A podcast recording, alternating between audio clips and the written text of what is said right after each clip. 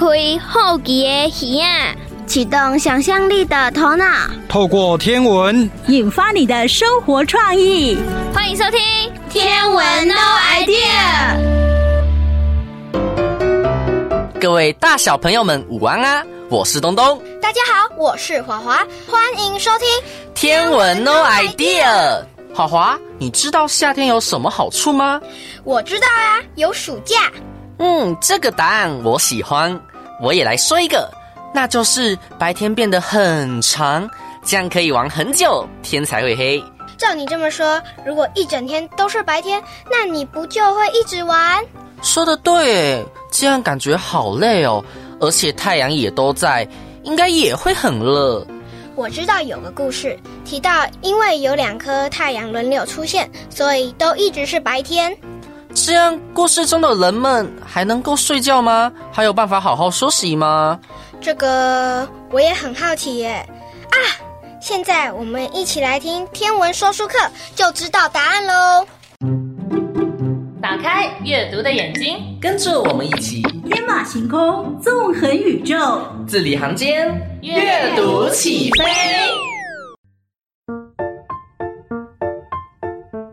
又是介绍好书的时候啦，好期待哦！米娅姐姐，今天要介绍哪一本书呢？今天呢，要介绍的这本书名字是《金太阳银太阳》。我只听过金斧头和银斧头的故事呢，感觉这本书也很有趣。咦，这本书的主角不是太阳吗？怎么画的是两个鼻孔大大、皮肤是金色和银色的人呐、啊？好好笑哦！这是作者特别表现出来的太阳的样子哦。想象太阳就像人一样，是不是特别生动呢？看他们的表情，感觉他们就很调皮。你看这本书封底还有幽默的绘本创作过程耶。这里画的应该是作者的自画像吧？看起来熊猫眼、黑眼圈。一定熬了三天三夜呢。没错，每一本书都是作者的呕心沥血之作啊！要报答作者的方式，就是用心的阅读和欣赏整本书啦。美伢姐姐，你看作者这第一页的用色，颜色温暖又饱和，感觉是一本情感满满的书呢。故事的一开始就说，很久很久以前。天上是没有星星和月亮的，怎么可能啊？嗯，哼，别急，别急，让我们慢慢看下去，看看作者葫芦里卖的是什么药。主角是金太阳和银太阳，他们在天空中跑来跑去，跳来跳去的。原本只有一颗太阳，现在竟然有了第二颗。这样生存在这里的居民不就不能生活了？对呀，你看哦，银太阳的出现导致没有了夜晚，大家不能休息，而且作物都因为太热而枯死了。小孩竟然变成了又小又干的蜥蜴，我不想要变成蜥蜴，怎么办？怎么办？不要担心哦，因为原住民族里。有个巫婆可以占卜问神，他们决定派出族里最英勇的勇士去把一个太阳射下来。太好了，那我就放心了。美伢姐姐，你看这个图好可爱哦！所有人都聚集在高脚屋里听一只鸟说话呢。对呀，我们上次有提到过，在原住民的传统中，他们是很尊崇自然界的神灵的。连开会讨论组里的事情和占卜，也都有他们的存在哦。而这只可爱的灵鸟也担任了射日勇士的守护神哦。神鸟一路守护着老中青三大勇士，但是美瑶姐姐，他们去射日为什么还要沿途种柑橘种子啊？你猜猜看呢？我觉得是橘子好吃，吃当季，吃当令。哟哟哟，果然是自然过生活的小朋友，懂得品尝季节水果。但不对哦，那是不是像糖果屋里沿途丢面包屑的兄妹一样，怕自己迷路？哦，很接近喽，加加油，再猜看看。嗯，我再想想哦。哦，我知道了，橘子发芽长大后会变成橘子树，可以是路标，又可以当做食物。哎，答对了耶！你好厉害哦，在故事的后面都有答案哦。等一下，你再来找找答案在哪里。他们走过千山万水，终于发现呼呼大睡的银太阳，一箭就射中了银太阳的眼睛。勇士们成功了！哇，好厉害！而且我知道星星是从哪里来的，原来是银太阳的血洒到天空中变成的啊，太神奇了！但是金太阳看见银太阳伤得那么重，吓得不敢出来。没有了阳光，大地一片黑暗，人们无法下田耕作，也不能出去打猎，大家又冷又饿，那太可怜了，赶快想想办法吧。你还记得聪明的灵鸟吗？他建议巫婆带着大家一起唱歌跳舞。就这样，金太阳啊，忍不住好奇地跑出来，一探究竟，发现啊，世界一片和平，便放心地回到天上了哦。金太阳和银太阳，一个太阳，一个月亮。还有无数个星星，从此以后天下太平。美雅姐姐，我发现原住民族的传说故事里，对于天上的太阳和月亮充满想象力呢。没错，不同的原住民为了射下太阳，尽管方式不同，但他们都用尽了洪荒之力。这也让后代子孙更能体会祖先对生活的努力与磅礴的精神哦。我们现在不用射太阳，我只需要舒舒服服的读故事。这本《金太阳和银太阳》推荐给大家哦。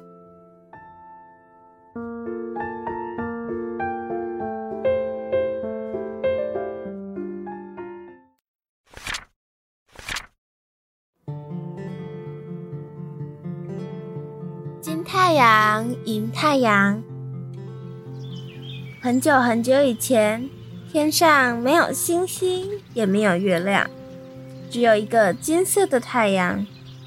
各部落的原住民白天辛苦的耕种、狩猎、织布，晚上开心的唱歌、跳舞、喝酒，然后一觉到天明，日出而作，日落而息，日子过得很快乐。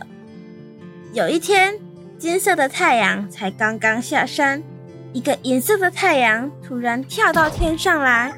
之后，只要金太阳下去了，银太阳就升上来。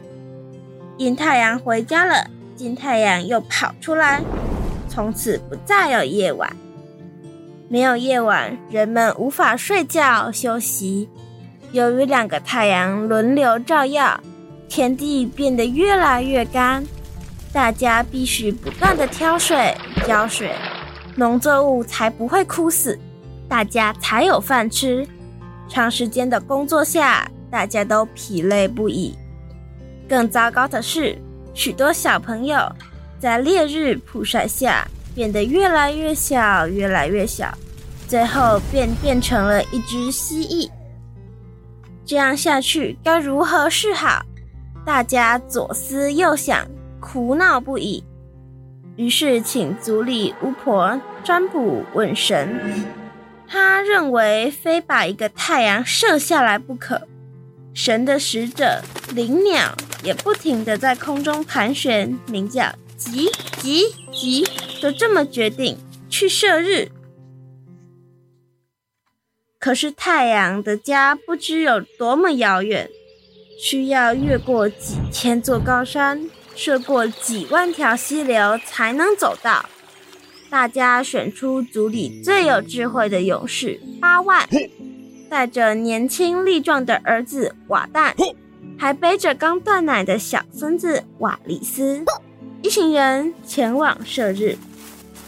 他们朝太阳下山的西方出发，无所不知的灵鸟也跟着前去，以保护他们的安全。聪明的八万带了一包柑橘种子，走一段路就种下一颗种子，再走一段路再种下一颗种子。带着族人的期望，他们不敢多休息，也不贪玩了，只想快找到太阳的家。一路上，八万带着儿子以及孙子认识各种动物和植物，还教他们射箭、狩猎。八万更将许多族人的生活点滴、传说、神话说给孩子们听。就这样，他们走了好多年。八万年纪越来越大，直到他再也走不动了，在心愿还没成功之前便死了。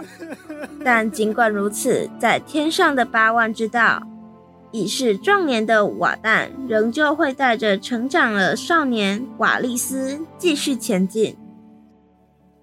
又过了很多年，瓦旦成为了一位老人。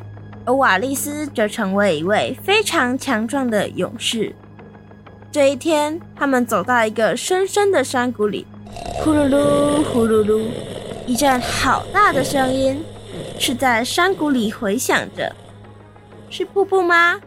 还是怪兽？灵鸟飞过去一探究竟，回报说是银太阳在睡觉。我们的机会来了，快跟我来！瓦利斯找到一个好位置，立刻拉满了弓，细心瞄准，全力射出。啊！银太阳痛苦地捂着眼睛，跳了起来，射中了，射中了！银色的血从银太阳的指缝间喷出，洒满了天空，一点一滴变成闪亮的星星。哇吼！受伤的银太阳生气地大叫。他忍着痛，起身抓射箭的人。瓦利斯灵巧地从银太阳的指缝间溜走。后，银太阳又用力地向老瓦旦踩去，一阵天摇地动。瓦旦也很快的从银太阳大大的脚趾间钻了出去。眼看受伤的银太阳越来越虚弱，光芒越来越暗淡，一个不小心。掉进了深深的山谷里。这时，金太阳回来看到了，害怕的赶紧躲了起来。一下子，天地间陷入了无尽的黑暗。黑暗间，父子俩靠着一点点星光和灵鸟，嘎龟嘎龟的叫着带路。沿途吃着已经结实累累的柑橘充饥。走了好久，终于回到了故乡。可是没有了阳光，族人无法下田耕作，也不能去狩猎，生活反而比以前更加艰难。看着储存的食物越来越少了，大家又饿又冷。灵鸟见利巫婆带着大家一起唱歌跳舞，让美妙的歌声和整齐的舞步把声音传到天上。传到森林，也传到遥远的山谷里。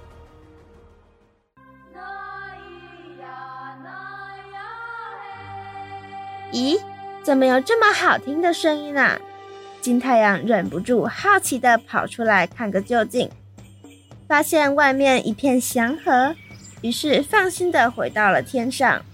有了阳光，大家又可以纺纱织布、下田耕种、上山狩猎了。不久后，伤口痊愈的银太阳也出来透气，但他只敢趁着晚上遮遮掩掩的出现，不再又热又亮了。原来，银太阳成为了月亮，一个太阳和一个月亮轮流守护着大地。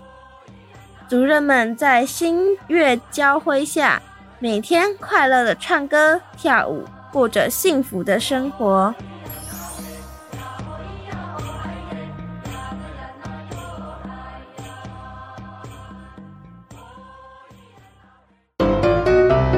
华华，你怎么愁眉苦脸的啊？唉，那当然是因为暑假作业呀。我想赶快通通写完，不过得查阅很多资料，还要整理，我都快忙不过来了。那就分几天做就好了啊。暑假还那么长，干嘛急着完成呢？可是这样花更多时间来完成作业。东东哥哥，能帮我想点办法吗？嗯，啊，我知道有些 AI 也能帮忙整理资料哦。真的吗？那真是太好了。现在我们先一起来听《天文妹妹养成记》，看看要怎么利用 AI 解决疑难杂症吧。跟着妹妹一起从零开始学，妹妹妹妹妹妹妹妹妹妹。各位大朋友、小朋友，大家好，我是妹妹。欢迎收听《天文妹妹养成记》。这一次，我想跟大家分享妹妹的探险太空旅程中，除了上集提到的 AI 故事外，还提到资料大量进来时，又会遇到什么问题呢？妹妹又该如何面对呢？那就跟着妹妹一起出发探险喽！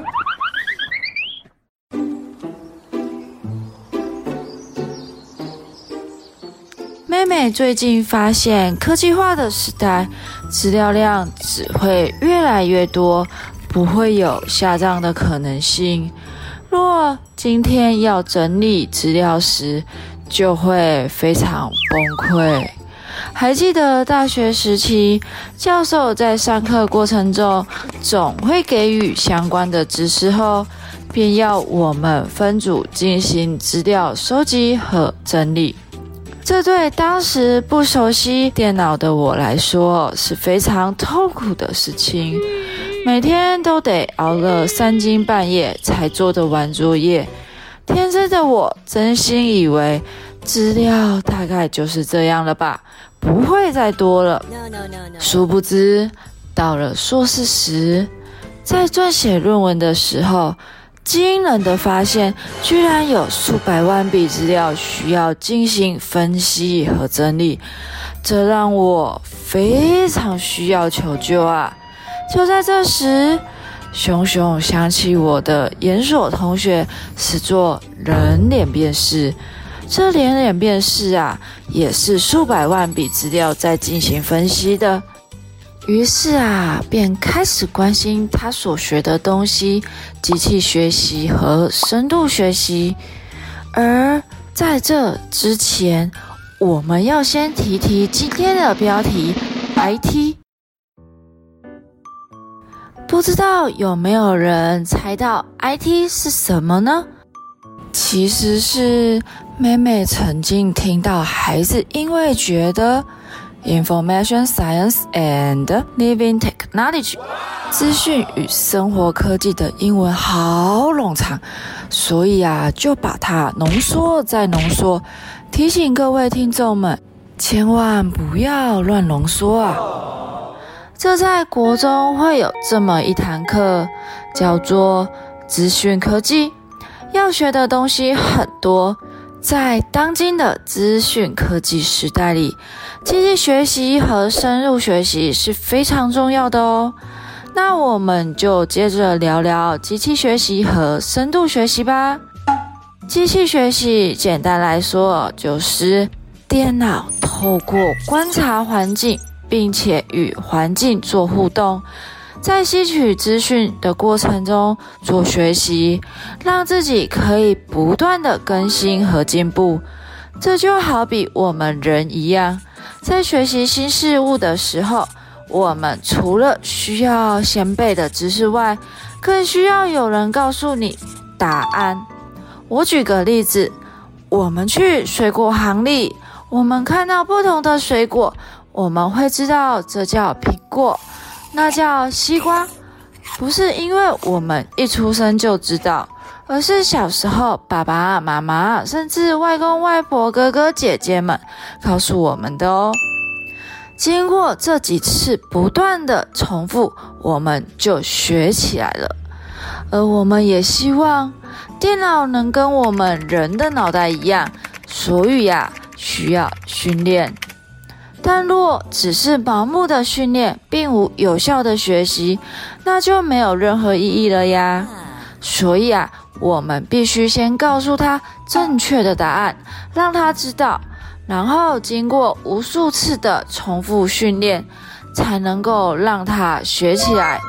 这样的训练方式，我们称为监督式学习。那既然有监督式学习，想必大家一定会举一反二吧？有监督，当然就会有非监督嘛。那什么是非监督式学习呢？简单来说是自学。有没有人觉得电脑自学很神奇啊？是啊，我也觉得很神奇哦。想想我们人类怎么自学呢？就是找各式相关的资料，阅读、交叉比对，汇整出正确的版本。那其实啊，电脑也是一样的哦。我们需要给它大量的资料，让它吸收做交叉比对，汇整出相同之处，来找出正确的答案。这听起来是不是很疑惑呢？对于当时硕士的我来说，这真的挺不错的耶。于是乎，我就继续读了下去。在读的过程中，总让人很头痛，就好比脸部辨识。不知道大家有没有想过，为什么电脑可以快速知道你的眼睛、鼻子、嘴巴，甚至你是不是有笑容呢？当时的我就真的思考过这个问题哦。我们都说电脑有硬体、有软体，但它没有脑袋呀，到底要如何分辨呢？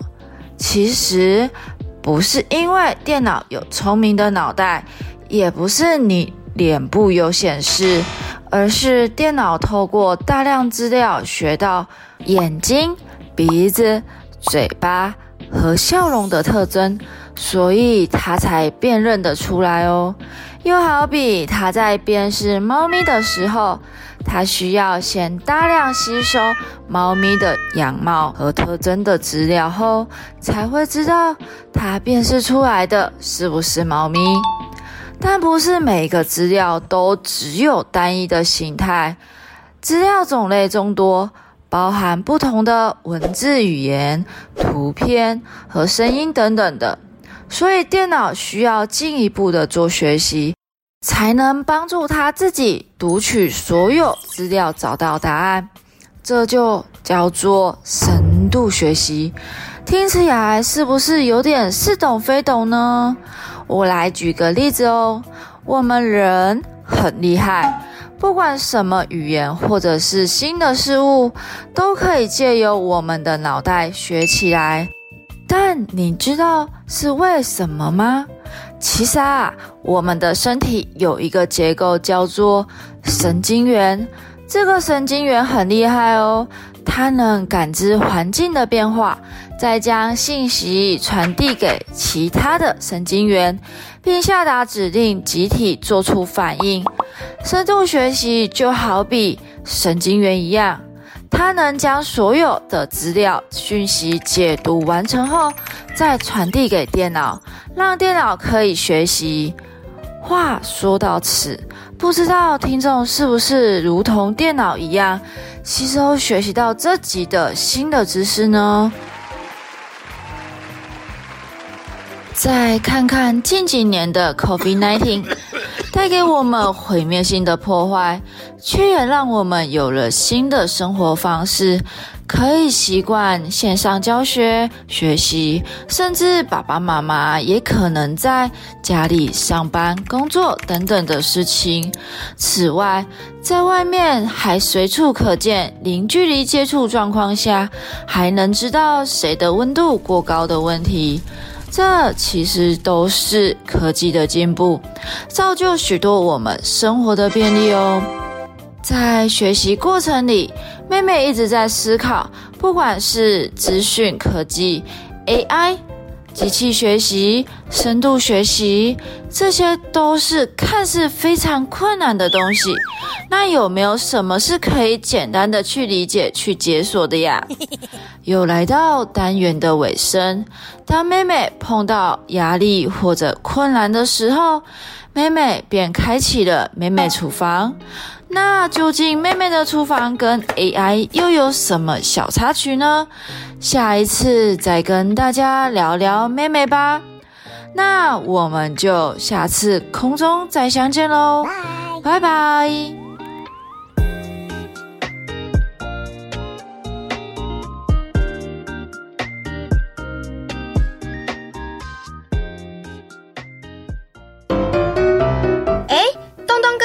你带了新手表啊？对啊，你发现了呀？观察力不错哦。我觉得戴手表很方便，又可以看时间，又不用拿手机出来。是啊，不过我之前没有戴手表，可能还要好一阵子才能习惯吧。对了，说到时间，你知道什么是日晷吗？我知道啊，就是以前的时钟，但它有影子来显示的。没错，太阳和影子确实有这个妙用。那你知道这两者之间还有什么关系吗？好像很有趣耶，赶快说说看，也许等一下就能出门观察。注意听喽，今天天象探索家的，我知道，石头哥哥会带我们了解太阳与影子的关系哦。探索天空奇境，发现天上宝藏，准备好你的好奇心和观察力，天象探索家，我们出发喽！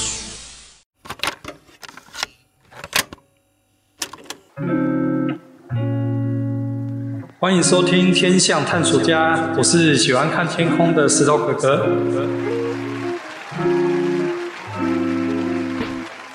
在每一集的节目当中，我都会跟大家一起探索一个在天空上面会发生的特殊现象。那么，希望呢，当天空发生这些特殊天象的时候，除了我们可以看热闹以外，也能够从中看出门道。那么今天我要先跟大家一起探索的天象是太阳的影子。听到这个主题啊，可能你就会想要说：“诶，不对啊，我们要讨论的是天空的现象，诶，但是影子是出现在地板上面，怎么会是这个节目要讨论的主题呢？”嗯，的确这是一个有趣的疑问。不过啊，我们来想一想，这些地面上的影子是什么原因形成的呢？啊，没错。就是在天空当中的太阳，当太阳呢照射到地面上面，如果光线被物体挡住了，哦，例如像被房子、被树木挡住了，就会产生影子。所以啊，我们可以从影子的观察来探索太阳和地球之间的关系哦。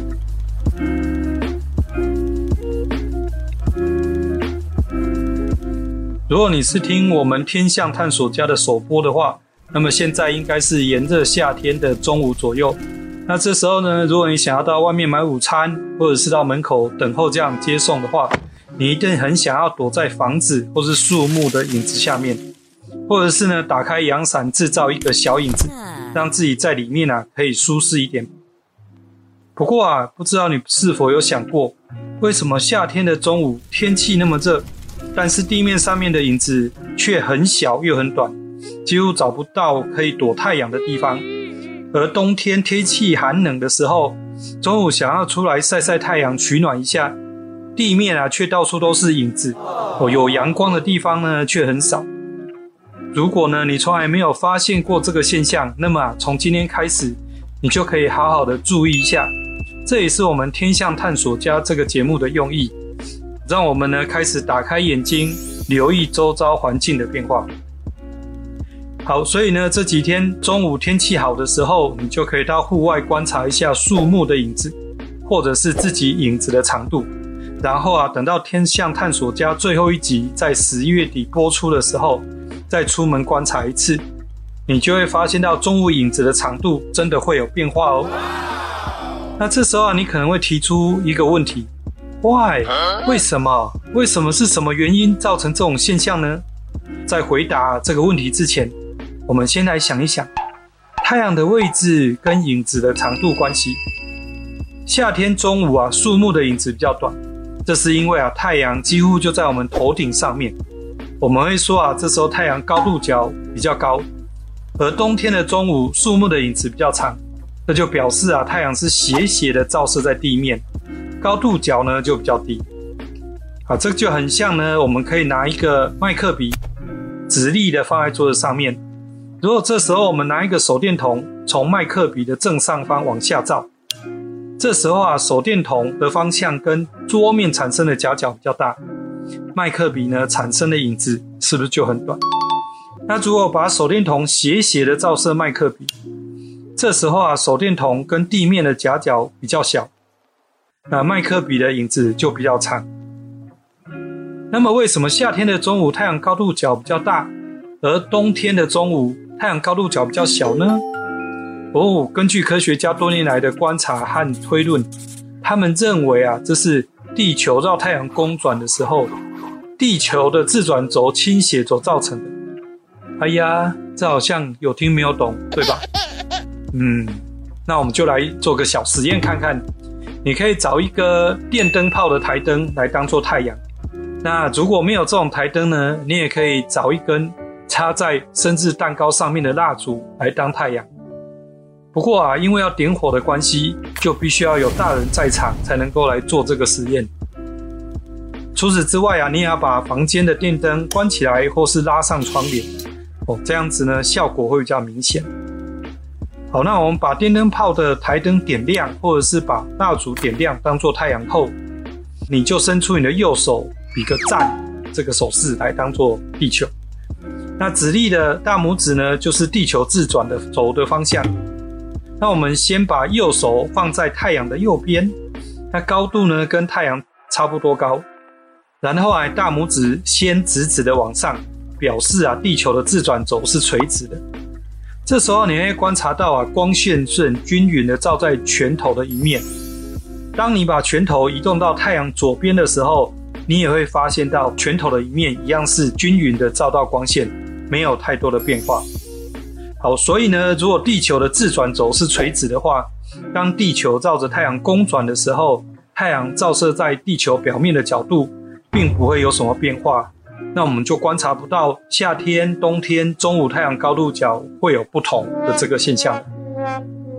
那如果我们再做第二次，这一次啊，我们把拳头摆在太阳的右边的时候，把笔站的大拇指往左边稍微倾斜，大约二十度左右。好，这时候你就会观察到啊，在大拇指这个区域被照亮的比较亮，对吧？那这时候表示啊，太阳光目前是直接照射在大拇指这个区域，然后小拇指的那一边呢，光线就比较阴暗一点，就表示太阳光啊是斜射小拇指的区域。好啦，如果我们保持大拇指往左倾斜的这个角度，把拳头移到太阳的左边。这时候啊，就会观察到小拇指那个区域啊，好像被照得比较亮。哦，这时候就代表太阳光是直射小拇指的那个范围，而大拇指区域的光线比较阴暗，就表示太阳啊是斜射大拇指这个区域。好，所以这时候你就会发现啊，当我们仔细观察每天中午影子长短的时候，我们就可以推论出太阳照地球公转的时候。地球自转轴是倾斜的，那这是不是很神奇呢？好，根据以往啊天象探索家累积长久观测资料之后，他们推论出啊地球的自转轴应该是倾斜二十三点五度。好，看到这个数字呢，你是不是有让你想起了什么东西呢？哦，没有错，就是啊嘉义地区的纬度啊刚好是二十三点五度左右，因为这个地理位置啊每一年。都会有一天中午的影子最短，短到几乎看不见。这就是啊，六月二十一夏至日正中午的时候，在嘉义地区就会出现立竿不见影的特殊景观。那这个现象呢，在嘉义地区每一年可以看到一次，在台南以南的区域呢，每一年可以看到两次，而云林以北的地区啊，目前是想看到这个现象也都看不到。至于为什么呢？你可以仔细的去研究，想一想哦。那么今年的夏至日已经过了，所以如果我们仔细观察的话，我们就会发现到接下来的日子，中午树木的影子会越来越长，一直到十二月二十一号冬至的时候，这一天中午的影子最长，然后又开始变短。那因为呢，中午影子长短变化的这个现象不是很明显。所以啊，我会在十月底《天象探索家》最后一集播出的时候，再提醒各位来仔细观察一下。这样子啊，就会发现到中午影子的长度真的是有变化哦。好，那么这一集呢，《天象探索家》就跟大家探索到这边。希望呢，你能够持续打开眼睛，留意周遭环境的变化，跟我一起成为天象探索家。我是石头哥哥，我们下次见。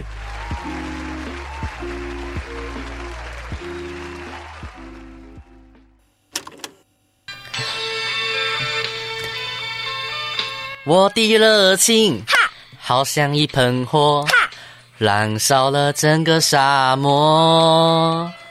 太阳见了我，哈，也会躲着我，哈，他也会怕我这把爱情的火。哇，这首歌很有历史了耶！华华，你居然也知道这首歌？因为家里的长辈常常唱这些老歌，不过天气那么热，你唱火又唱沙漠的，让我感觉快中暑了耶。也对啊，还好我们有冷气吹，才没有热死。不过我很好奇，以前长辈们也没有冷气，他们的日子是怎么过的呢？对耶，爷爷奶奶们是怎么度过炎炎夏日的呢？让我们一起搭天文时光飞船去看看吧。星星、月亮、太阳，让你想到什么呢？阿公阿嬷小时候也是这样想的吗？嗯，让我们搭上时光飞船，一探究竟吧！各位大朋友、小朋友，大家好，欢迎搭上天文的时光飞船。我是笑笑。我们每一集节目单元都会邀请到一位社区的爷爷或者是奶奶哦。我们要透过天文的话题来聊一聊，看看他们小时候跟我们现在有什么不一样哦。今天我们要到水上的一心村找一位很爱唱歌的素兰奶奶哦。像这么热的天气呀，素兰奶奶也可以唱属于夏天的歌曲哦。我们要去找素兰奶奶聊一聊。像这么热的天气，他们小的时候都是怎么度过的呢？走吧。热情的太阳，热情的太阳，炎夏的海洋是情人的地方，情人的地方，情人的地方。海风的凉爽，吹动了情人心房。哇，好好听哦！苏兰奶奶好，啊，笑笑好。哇，苏兰奶奶，这个这首歌这么好听，叫做什么名字？叫做《热情的太阳》。哦，热情的太阳哦。我看素兰奶奶很喜欢唱歌哦。啊，对啊，所以今天太阳好热，我就想到了这首歌，我就。哼起来了，唱起来了，是是是。那素兰奶奶，您今年几岁？我七十岁。哦，七十岁了，我看不出来哦。所以喜欢唱歌，看起来也会非常的年轻哦。啊，对。啊，素兰奶奶，那像这么热的天气呀、啊，你们小时候都是怎么度过这样子一个天气的？啊，是安尼啦，从夏至以后啊，天气哈愈来愈热啦。啊，阮啊厝诶，迄阵也无冷气啦，无电电风扇啦，啊，阮拢去迄个咱诶溪仔边啦，还是池塘里面呐，吼，啊，底下避暑啦，生水啊。哦，对，因为以前小时候没有冷气嘛，那个年代没有冷气哈。对呀。对，所以最多的都是去那个溪边玩水。哎，溪边还有呃水沟旁边，哎，水沟旁边，哎，那时候很干净，可以有拉啦，有田螺啦，有小虾子啦，超好省呢。是是是是是。靠卡比开啊那样，男女小朋友，男女老幼啊呢，整条那个溪边哦，大水沟边哦，都是阿嬷啦、阿姆啦、阿哥哥姐姐啦，大概小舅啊，靠卡比开啊，都底下就懵啦。啊啊抓小虾子，足趣味的呢。好，真的哈、那你们以前小时候下课，这应该是下课或平常都跟谁一起去玩？都是同学啦，啊无咱那个邻居啦，厝边隔壁啦，小朋友啦，啊无，都都大家背着书包啊，行那个乡间小路啊，啊有纵高啊，啊就一边跳纵高啊，吼，啊就那行那唱歌唱儿歌啊，啊这样子啊那嬉嬉闹闹了就就回家了。哦，听起来好快乐哦。这样可以吧？那素兰奶奶小时候都唱哪些儿歌啊？只要我长大，哦，只要我长大，哥哥爸爸真伟大，名义到我家，为国去打仗，当兵笑哈哈。啊，这个我也会唱，所以我我小时候也是都唱这个。哎，好，素兰奶奶那。这么热的夏天，你们除了在小时候除了在那个溪边玩水之外，还有什么方式可以消暑吗？啊，除了安尼，天啊最生了的时阵吼，啊无得遇到情人嘛，啊得食一个一个大西瓜。哦，吃大西瓜，哦、吃西瓜消暑。啊，啊，过来的是。诶，买那个古早的枝仔冰啊，那是上好的消暑诶方法啦。就是冰棒啊，对对对对对。哦，对，这样子很消暑，在炎热夏天吃上一支枝仔冰，非常，非常幸福。嘿，对。那像这么热的天气呀，你们那个时候小时候一定都没有冷气，也没有电风扇嘛，那是怎么度过的呢？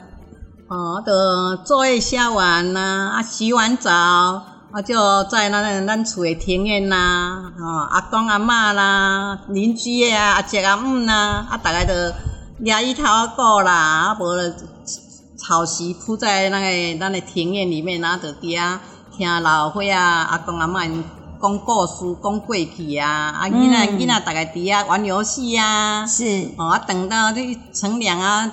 晚一点的话，就是比较不会那么炎热的时候再进去睡觉。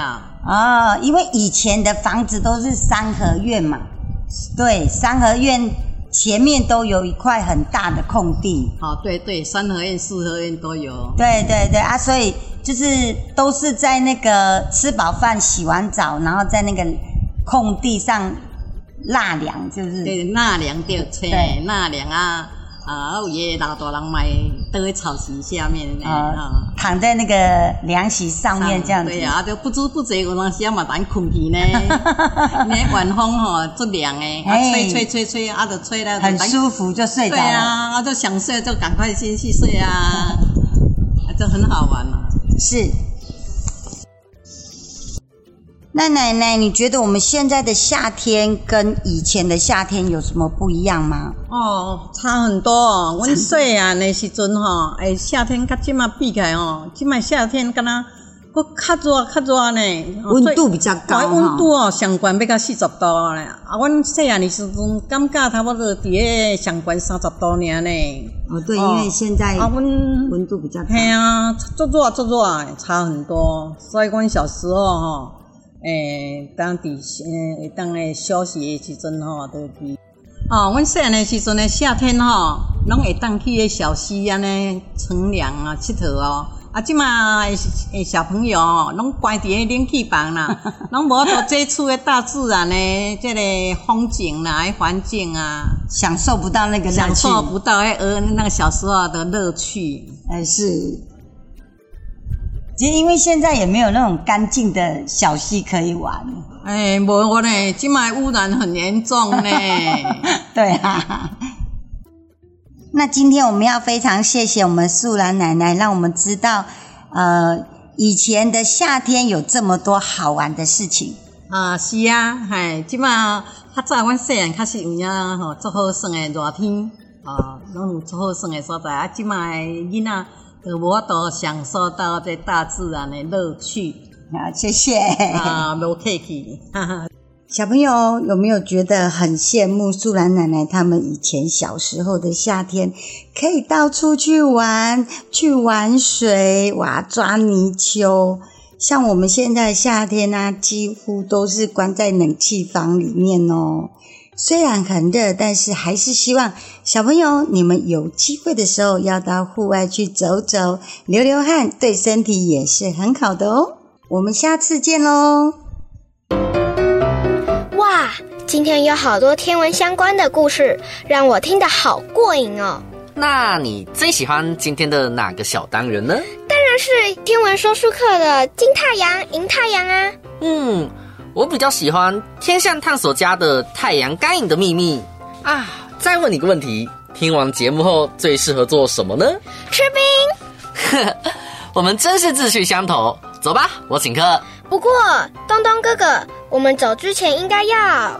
啊，差点忘了，还好有你提醒我。各位朋友们，下周也要继续收听《天文 No Idea》，每周一和周二中午十二点，就在 FM 九二点三。下礼拜见喽！文化部影视及流行音乐产业局补助直播。